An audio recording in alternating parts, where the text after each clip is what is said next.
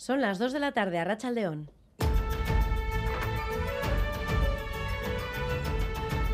Crónica de Euskadi con Irache Martínez. El Papa emérito Benedicto XVI ha muerto. Joseph Ratzinger ha fallecido esta mañana a los 95 años en el monasterio Mater Ecclesiae del Vaticano, donde residía desde su histórica renuncia al pontificado en 2013. La capilla ardiente se instalará el 2 de enero en la Basílica de San Pedro y el funeral se oficiará el 5 de ese mismo mes. Pablo Blanco Sarto, profesor de Teología Sistemática de la Universidad de Navarra, valoraba su figura aquí en Radio Euskadi gran intelectual, eh, tenemos que, recordar lo que decíamos antes, ¿no? Su, propia sencillez, ¿no? Entonces, él es capaz de expresar en términos sencillos ideas complicadas, ¿no? Él, eh, se podría decir que hace fácil lo difícil. ¿eh? entonces, bueno, pues eso es también algo que agradece el lector, ¿no? Cuando tiene que enfrentarse con sus textos, ¿no? Y vamos con otra noticia importante del día. Hoy es Nochevieja, día en el que el Endacari Íñigo Urcuyu pronuncia su discurso de fin de año y que podrán escuchar de manera íntegra a lo largo de este informativo. El Endacari destaca cinco retos para el año 2023. He destacado cinco retos para iniciar el nuevo año con esperanza. Empleo de calidad, transición ecológica, innovación, apuesta por la juventud y salud. Reconozco humildemente que tenemos espacios de mejora no siempre acertamos. Debemos seguir favoreciendo los acuerdos con cercanía y colaboración. El empeño permanente de nuestro Gobierno es tejer acuerdos que den respuesta a las demandas y necesidades de la sociedad.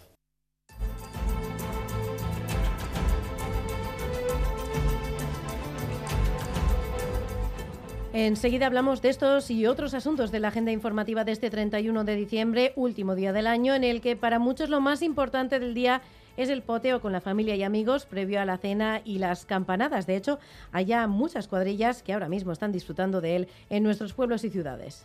No servimos zuritos, ponemos cañas de calidad. Está todo preparado, comer, beber y disfrutar todo lo que podamos. A tomar unos potes, veremos un poquito la San Silvestre y luego iremos a Noeta a ver el partido. Hoy hemos venido a ver el partido de Sasuna y a ver si gana y luego volveremos otra vez para Navarra. De Brasil a visitar a la familia, mucho comer y mucho beber. Bermuta laita da, zegero San Silvestre en Berdegu. Poteoa, bina urten tokatu zegu derbia, eta ekila realaren alde.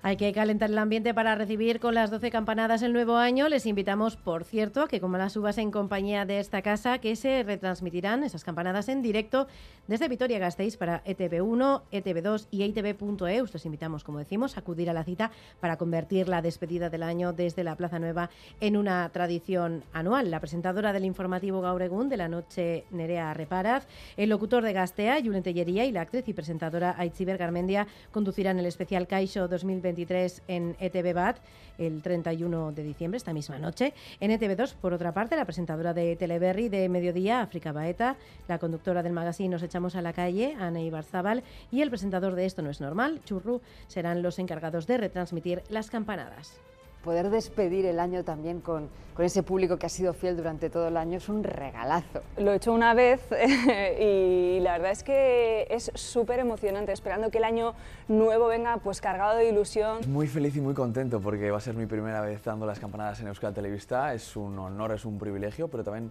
una gran responsabilidad. Unas campanadas que celebraremos con temperaturas altas porque esta será la Nochevieja más cálida de la historia desde que hay registros. Además, en la comunidad autónoma vasca estamos en aviso amarillo por fuertes vientos y riesgo de incendios, así que mucha precaución con cohetes y petardos. Ahora mismo tenemos 20 grados en Donostia, 19 grados en Bilbao y Bayona y 17 grados en Vitoria-Gasteiz e Iruña. Además, se han alcanzado, como decimos, rachas fuertes de viento. Se ha llegado a superar los 142 kilómetros por hora en zonas como Machichaco. Repasamos ya el pronóstico del tiempo para las próximas horas. Euskalmet, Nayera Barredo, Arrachaldeón. A Rachaldeón durante la tarde seguiremos sin grandes cambios. El viento del sur perderá un poco de fuerza, pero aún así seguirá dejándose notar, sobre todo en zonas de montaña. La nubosidad estará algo más rota y las temperaturas seguirán siendo templadas. De este modo, durante la noche, debido a ese viento del sur, las temperaturas no bajarán mucho y sobre todo en la vertiente cantábrica serán muy suaves. Y mañana daremos comienzo al año con la misma tónica y volveremos a hablar del viento del sur que a ratos soplará fuerza. En el cielo tendremos algunas nubes altas, aunque en general el ambiente será claro y las temperaturas apenas variarán. De cara al final del día, debido a un frente, el viento del sur amainará, girará a oeste y a partir de ahí durante la noche podría comenzar a llover. Por lo tanto, hasta últimas horas no esperamos cambios mañana y durante la mayor parte de la jornada seguiremos con viento del sur, temperaturas suaves y ambiente seco. Vamos ya con los deportes. John Zubieta, Rachaldeón. Hola, Rachaldeón. Empezamos hablando de ciclocross porque Tolosa ha acogido el campeonato de Euskadi con triunfo de John Izaguirre. Conectamos con Dani Gaña. Dani, Rachaldeón. A Rachaldeón, eh, John Resonando, los oyentes de Radio Euskadi Radio Victoria. Efectivamente, John Izaguirre, por segundo año consecutivo, con el mayor del Cofidis, ha conseguido la victoria. El año pasado lo hizo en Álava y en esta ocasión en, Guipúzcoa, en un eh, día con viento, con viento sur, con eh, buena temperatura y con muchísimo ambiente en las campas de Yurramendi, en Tolosa, en categoría femenina. La victoria ha sido para Olacho Driozola y han acompañado al podio a John Izaguirre, Jonathan Lastel, también profesional del, del equipo Cofidis, la tercera posición para Íñigo Gómez. Hablamos también de fútbol porque la Real Sociedad y Osasuna protagonizan un encuentro apasionante en el Real Arena desde las 4 y cuarto de la tarde, sin Miquel Merino, pero con Miquel Oyarzábal. De vuelta tras nueve meses y medio, los churdines se topan con un conjunto rocillo crecido, con Abde y Budimir, pero sin Nacho Vidal. Es el derby de la despedida de Roberto Torres. Y en pelota, Altuna y Tolosa lograron su cuarto triunfo del manista de parejas tras imponerse por 22-18 a Urrutico Echa y Alviso en el frontón Vizcaya. Además, Erquiaga se impuso con claridad a López en la final individual del Campeonato de Cesta de Berguetúa. Gracias, John. En carreteras sin incidencias a esta hora, según el Departamento de Seguridad y el Gobierno de Navarra. En el control técnico, Jorge Ibáñez, Arancha Prado, Xavi López y Javi Martín. Son las dos y casi siete minutos de la tarde. Comenzamos. Crónica de Euskadi, con Irache Martínez. El Papa emérito Benedicto XVI ha muerto esta mañana a los 95 años de edad en el monasterio Mater Ecclesiae del Vaticano, donde residía desde su histórica renuncia al pontificado en 2013. Fue el primer papa que renunció a su cargo en casi 600 años de historia. La capilla ardiente se instalará el 2 de enero en la Basílica de San Pedro y el funeral se oficiará tres días más tarde. Xavi Segovia, Rachaldeón. A Rachaldeón, sí, la muerte de Benito XVI de 95 años se producía a las 9 y 34 de esta mañana en su residencia de Mater Ecclesiae del Vaticano, donde residía. Así lo anunciaba el portavoz de la oficina de prensa de la Santa Sede, Matteo Bruni. Vengo con una notizia triste, quella che vi abbiamo già anticipato questa mattina con il, il bollettino di questa mattina, cioè che con dolore vi informiamo che il Papa Emerito Benedetto XVI è deceduto esta mañana a las 9.34 del monastero Mater Ecclesia. Los funerales de por Ratzinger se van a celebrar el jueves 5 de enero en la Basílica de San Pedro, oficiados por el Papa Francisco, algo inédito hasta ahora. Antes, el lunes, su cuerpo será velado en la propia basílica para que los fieles puedan despedirse de él. Benedicto XVI fue proclamado Papa el 19 de abril de 2005 tras la muerte de Juan Pablo II. Habemos papam. Eminentissimum ac reverendissimum Dominum, Dominum Josephum. Tras ocho años al frente de la Iglesia, el Papa emérito renunciaba a su cargo reconociendo que no podía afrontar su responsabilidad. Ho deciso di rinunciare al ministero che il Signore mi ha affidato il 19 aprile 2005 Renuncia que adoptaba con total libertad y conciencia, decía, de la importancia del paso que estaba dando. En su pontificado, Ratzinger pidió perdón por los casos de pedrastia en la Iglesia, casos que trató de atajar, pero sin lograrlo. El Vaticano y el mundo reaccionan esta mañana a la muerte de Benito XVI. Caro Belloc es una periodista uruguaya que lleva una década cubriendo la información del Vaticano. Me parece que es un gesto de gran humildad el reconocer que no, que no podía seguir adelante con lo que estaba haciendo y dar un paso al costado y retirarse como ha estado en todo este tiempo eh, en silencio, en oración y acompañando a la iglesia desde otro lugar. Creo que con eso también ha dado un, testimonio difícil de olvidar. En los próximos días se espera la llegada de mandatarios de todo el mundo para despedirse de Benito XVI. Y saludamos ya a Jesús Yarena, delegado de liturgia del Obispado de Bilbao, a Rachaldeón. Vaya, Rachaldeón. ¿Cuál es el legado que deja la comunidad cristiana Joseph Ratzinger? Pues mira, estaba dándole vueltas a eso esta mañana y creo que a lo largo de su vida ha habido algo que es fundamental durante toda ella, la búsqueda de Dios. Desde su más tierna infancia en su familia, con su ministerio como sacerdote, como arzobispo, como prefecto, como papa, él siempre ha estado buscando a Dios. Yo creo que es un legado que, que nos llama a todos los cristianos, a todos los católicos, a, a continuar cada uno su búsqueda de Dios. Es una pérdida importante, por tanto, para la Iglesia Católica. Hombre, te, tenemos que tener en cuenta que estamos hablando con una de una persona, de un, de un papa, pero también de un teólogo que tenía un aire renacentista. Había ha trabajado en casi todos los ámbitos de la teología y su pastoral ha sido importantísima en el ministerio de, de Pedro para poder afrontar problemas que ha tenido la Iglesia en cada momento. Jesús Yarena, delegado de liturgia del Obispado de Bilbao. Gracias por estar con nosotros hoy en Crónica de Euskadi fin de semana. Un saludo. Un saludo, buenas tardes. Y como suele ocurrir en estos casos, cuando fallece una figura como la de un papa, en este caso emérito, llega la cascada de reacciones y condolencias desde todos los puntos del mundo, Xavi. Sí, muchas reacciones también desde Euskadi. El obispo de Bilbao, Joseba Segura, ponía en valor el legado que deja por su sabiduría. Va a dejar una profunda huella en lo que es el pensamiento cristiano. Primero porque era un hombre enormemente sabio y segundo porque en él toda esa sabiduría era vida, capaz de iluminar las situaciones que estamos viviendo en la sociedad y también en la iglesia. El obispo de Donostia, Fernando Prado, pedía que las campanas de las iglesias donostiarras suenen en su honor. Destacaba la intelectualidad de Benito XVI y no descartaba que algún día pueda ser proclamado santo. Gure Elizaren historian oso pertsonai importante izan da intelektuala handia eta gauza asko usten digu maila askotan. Eta posiblea da egunen batean santu eta Elizako doktore izendatzea. El presidente de la Conferencia Episcopal, Juan José Omeya, ha agradecido su profundo ministerio, ha dicho, y sus escritos teológicos. El portavoz del Vaticano, Federico Lombardi, ha indicado que Ratzinger fue un maestro inteligente de la fe de nuestros tiempos y que no se escondió de los escándalos que afrontó sin teatralidad. Desde el ámbito político, el presidente Pedro Sánchez mostraba sus condolencias calificando a Benito XVI como un gran teólogo entregado al servicio de los demás, la justicia y la paz. El líder de la oposición, Alberto Núñez Feijóo, ha mostrado su sentido pesar a quien recordara como un peregrino más en su visita a Santiago de Compostela. Otros líderes mundiales como Emmanuel Macron han destacado su trabajo por un mundo más fraternal. La primera ministra italiana, Giorgio Meloni, le calificaba como un grande de la historia y el presidente italiano, Sergio Mattarella, ponía en valor su gentileza y sabiduría. Finalmente, el líder ruso, Vladimir Putin, lo ha calificado como un gran estadista y un gran defensor de los valores cristianos tradicionales. Y tal y como les anunciábamos en portada, a continuación les ofrecemos el mensaje de fin de año del Lendakari Íñigo Urcuyu.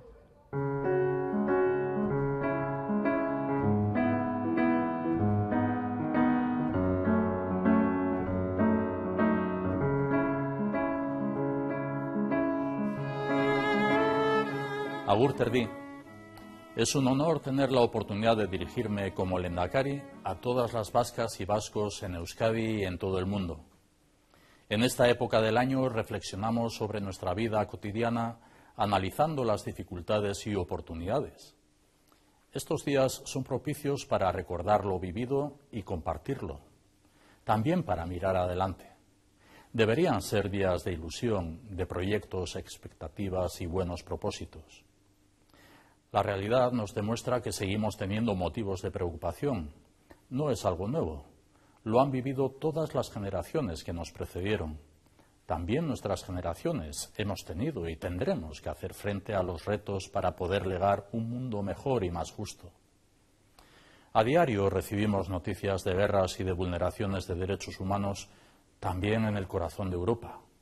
Se mantiene la pandemia, padecemos situaciones de crispación política o crispación social con diversas expresiones.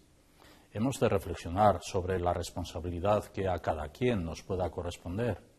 Sufrimos las consecuencias de la inflación o la precariedad laboral. Corremos el riesgo de resignarnos o ceder al pesimismo. No nos lo debemos permitir. Propongo una mirada pausada, positiva y global forma parte de la condición humana no apreciar o no querer apreciar lo que tenemos en la sociedad de la que formamos parte. En realidad, el nivel de vida, cohesión social y bienestar en Euskadi, basado en la generación de riqueza y su redistribución, posibilita oportunidades para desarrollar un proyecto de vida profesional o de familia. La sociedad vasca se encuentra entre las más cohesionadas y solidarias de nuestro entorno. Es un logro compartido, trabajado a lo largo de las últimas décadas. Recordarlo es reconocer el esfuerzo de quienes nos precedieron. Su visión y empeño permitieron superar las dificultades, salir adelante y mejorar nuestro presente.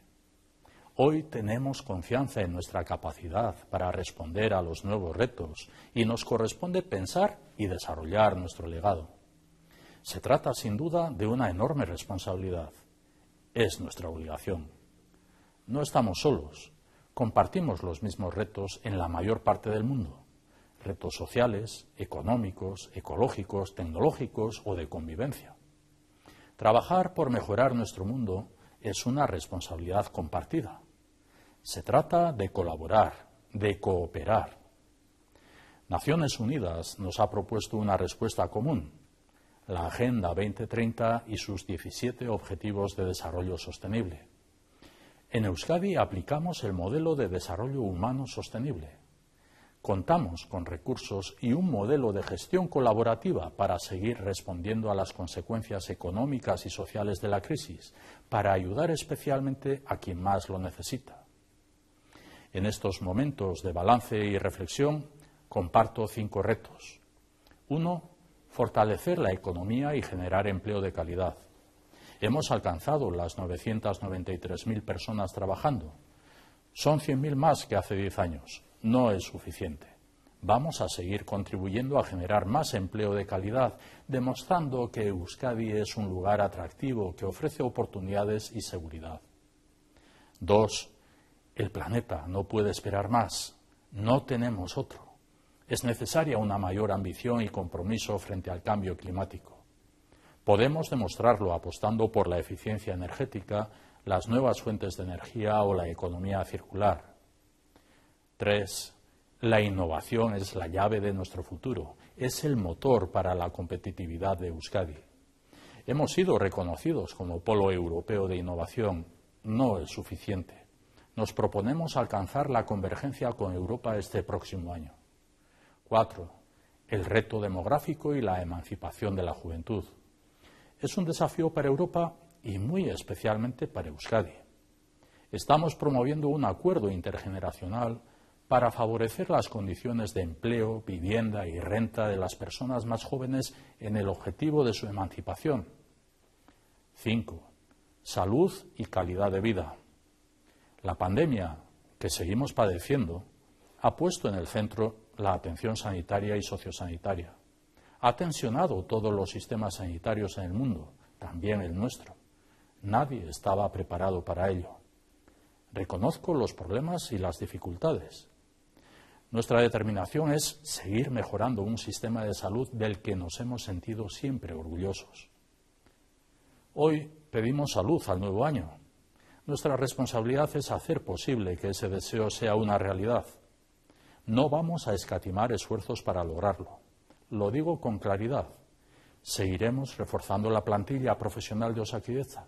Vamos a priorizar la mejora de la atención primaria en una única Osaquideza de la que todas y todos somos parte y compartimos como sistema público.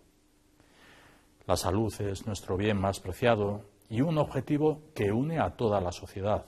He destacado cinco retos para iniciar el nuevo año con esperanza.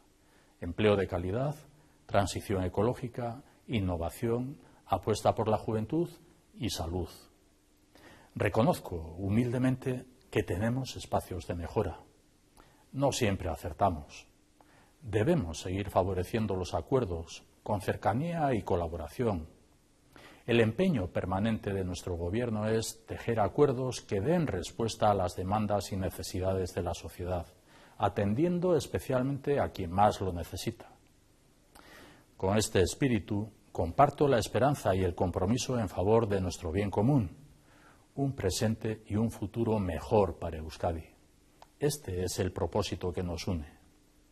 Con mis mejores deseos para el nuevo año, que todo lo bueno que nos deseamos mutuamente en estos días sea realidad en 2023. Eskerrik asko, sorionak eta urte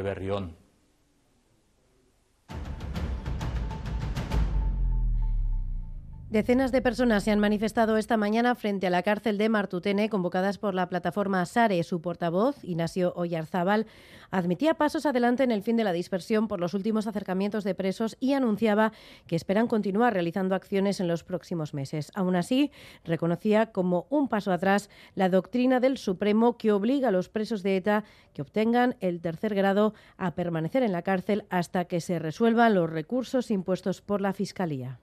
Lengo astean jakin genuen bezala, nahi dutena da, orain arte epaia eman eta gero e, kartzelara bueltatu beharrean, errekursoa sartzen duten momentuan ere, berriro kartzelara bueltatzea. Eta hori dutzen zaigu, izugarrizko atzera pausoa, mendekuan eta gorrotoan oinarritzen den jarrera bat, A esta hora el plan de muchas cuadrillas pasa por el poteo previo a la cena de Nochevieja y las campanadas.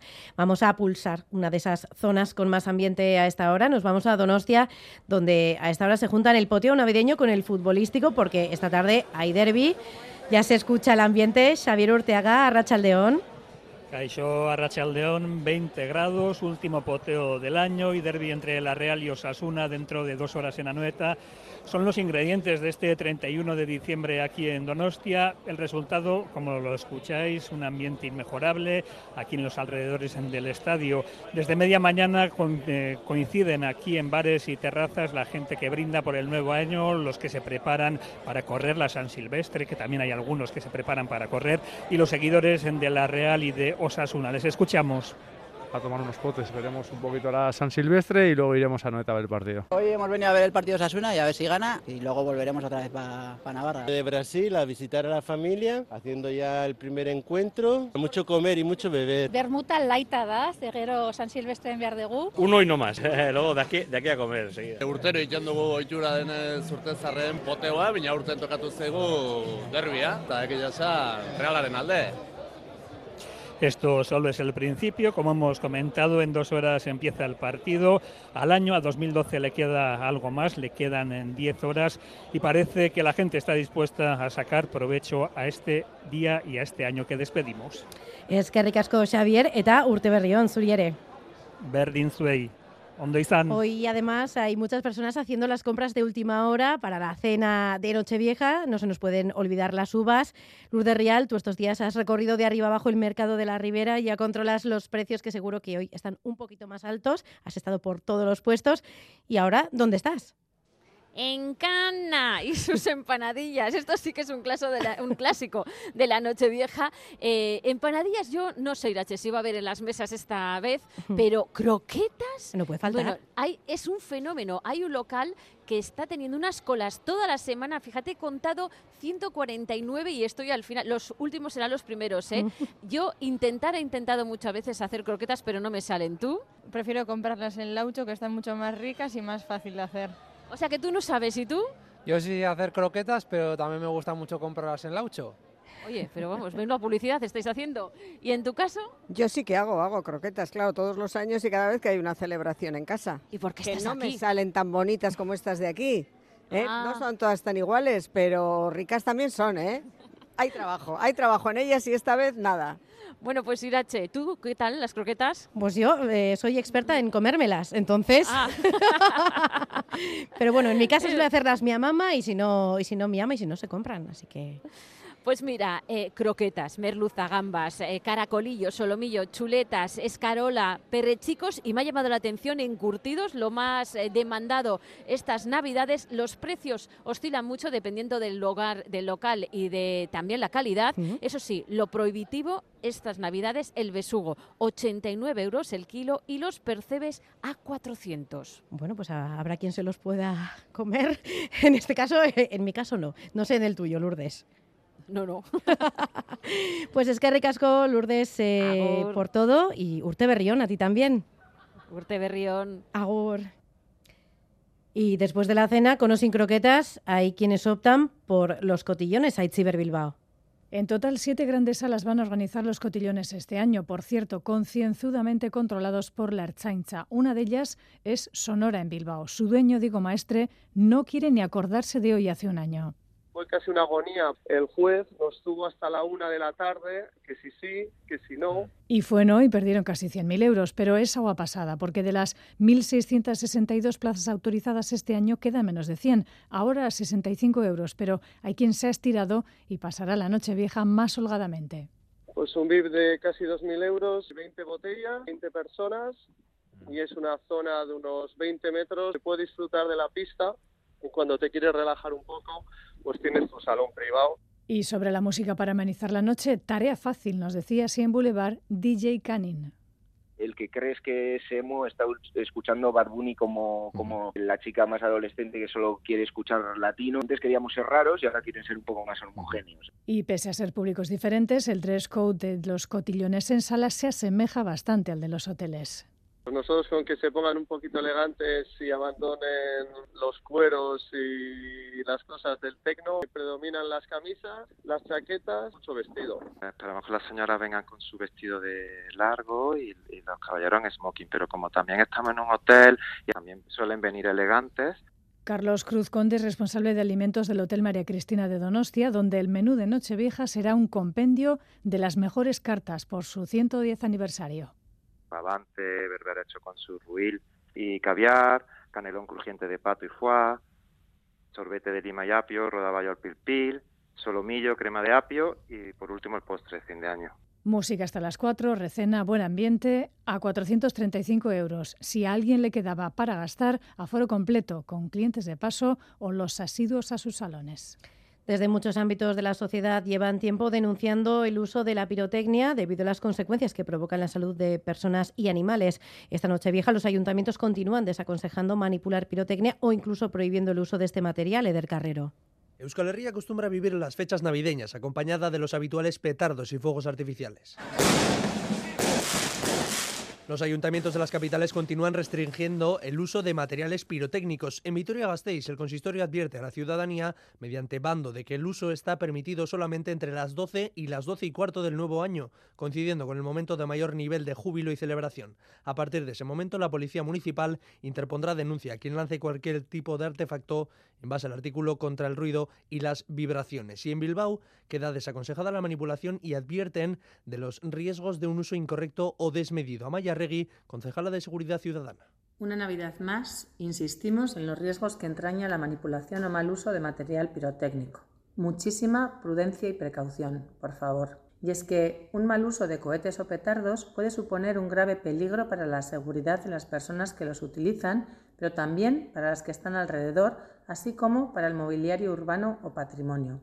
Por eso, de nuevo, prudencia y precaución. En Donostia, el consistorio también alerta del peligro de un uso incorrecto de pirotecnia. Un dispositivo específico controla el uso de este tipo de artilugios y recuerda que está prohibida la utilización en vía pública. Las personas menores que porten este material y que no vayan acompañadas de mayores serán sancionadas. Y en Iruña no habrá permisos especiales y se prohíbe su uso. Recuerden el artículo 19 de Ordenanza Municipal sobre fuego y festejos, que prohíbe lanzar cualquier artilugio pirotécnico en espacios de uso público y sin autorización municipal.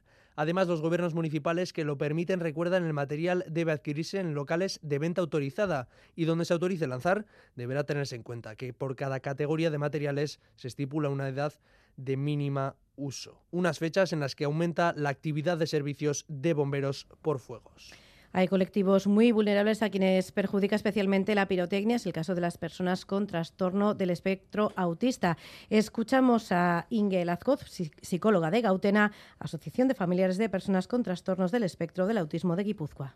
Observamos a personas que se tapan los oídos o empiezan a balancearse o niños que incluso se, se bloquean y pierden el control de esfínteres, eh, etcétera, etcétera no podríamos prohibir probablemente, pero lo que podemos es adaptarnos a esos estímulos. Podríamos ver vídeos de fuegos artificiales, de petardos, etcétera, etcétera. Podríamos utilizar pictogramas para anticipar lo que va a suceder exponerles paulatinamente a ese tipo de, de estímulos podríamos utilizar tapones ¿no? o incluso auriculares para aislarnos un poquito de ese sonido. Y les dejamos con Gatibú porque esta noche podremos ver a Alex Ardu en uno de los programas especiales de TV con motivo de las campanadas. Es todo, así terminamos. Que pasen una feliz noche. Urte Berrión.